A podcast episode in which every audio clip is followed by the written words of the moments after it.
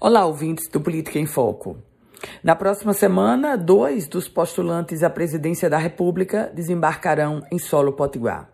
No dia 16, portanto, na quinta-feira da próxima semana, chegará ao Rio Grande do Norte o ex-presidente Lula. Vem participar do Encontro Nacional da Agricultura Familiar, um evento que conta com o apoio do próprio governo do estado. É a primeira vez que Lula desembarca em Natal depois que saiu da prisão.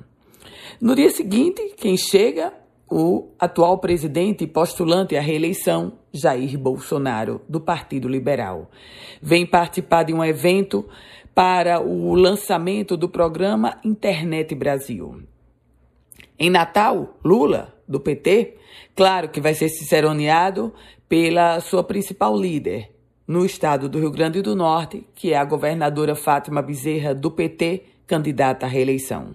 Em solo potiguar, o presidente Bolsonaro vai ter na, a companhia do ministro das Comunicações, deputado federal licenciado pelo Rio Grande do Norte, Fábio Faria, e do ex-ministro e candidato a pré-candidato a senador Rogério Marinho.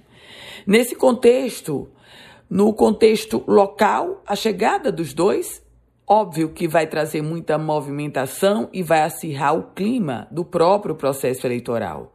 No contexto nacional, há uma representatividade pelo fato do presidente Bolsonaro estar no, em um dos poucos estados em um dos dois estados, para ser precisa, administrado pelo PT, que é o Rio Grande do Norte.